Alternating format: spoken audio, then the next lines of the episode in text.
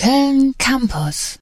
Wir müssen über Verkehrschaos in Köln reden. Da können wahrscheinlich alle mitreden, ob Fahrrad, Fußgänger, Autofahrer.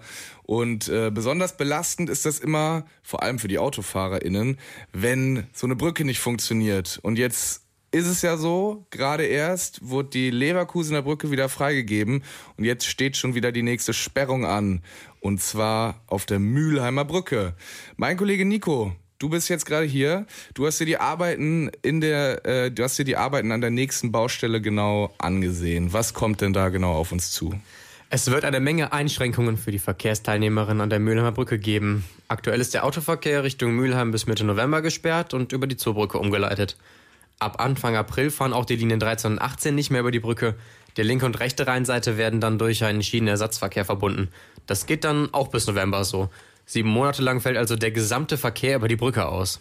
Boah, wirklich der gesamte Verkehr, das ist schon, ja, ist schon hart. Vor allem, ich meine, so diese Luftverschmutzung in der Stadt ist ja dann auch irgendwie eklig. Äh, kommt man denn als Fußgängerin da irgendwie bei weg? Kann man da was machen? Genau, zu Fuß und mit dem Rad kommt man tatsächlich während aller okay. Bauphasen über die Brücke. Auto, Bus, Bahn und Co. müssen aber Umwege fahren. Das werden dann auch andere Teile von Köln natürlich zu spüren bekommen. Ja, immerhin etwas, äh, wenn man dann doch zumindest mit dem Rad oder dann auch zu Fuß rüberkommt. Aber sind dann die anderen Viertel Kölns tatsächlich so stark betroffen? Ja, schon. Also zum einen müssen dann die ganzen Menschen ja auf anderen Wegen über den Rhein. Der Schienenersatzverkehr, die PendlerInnen, die LKWs, vor allem um die Zoo Zoobrücke rum wird es dann sicher ziemlich eng werden. Da kann man von der ein oder anderen Minute stockendem Verkehr ausgehen. Dazu haben wir noch die KVB, die personell jetzt schon vollkommen überlastet ist. Und so ein dauerhafter Schienenersatzverkehr kostet viel Personal. Die Leute müssen dann halt aus anderen Linien zusammengesucht werden.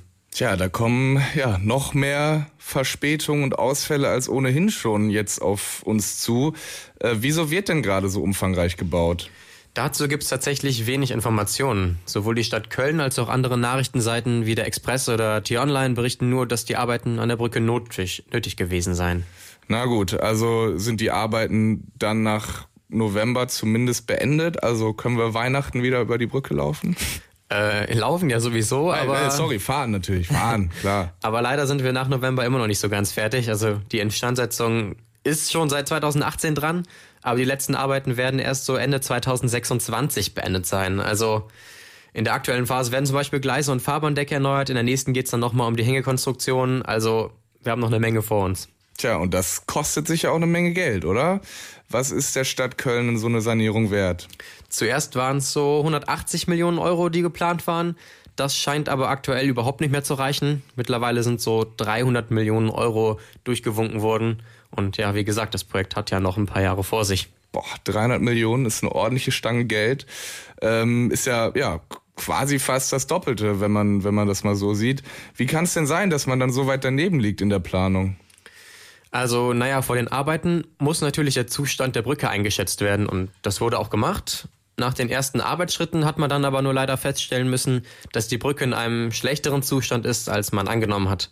Man hat dann die äußeren Schichten nach und nach abgetragen und gesehen, dass zum Beispiel das sogenannte Tragwerk, also die Bauteile, die die Brücke wirklich tragen, umfangreicher saniert werden müssen, was vorher überhaupt nicht eingeplant war. www.kölncampus.com www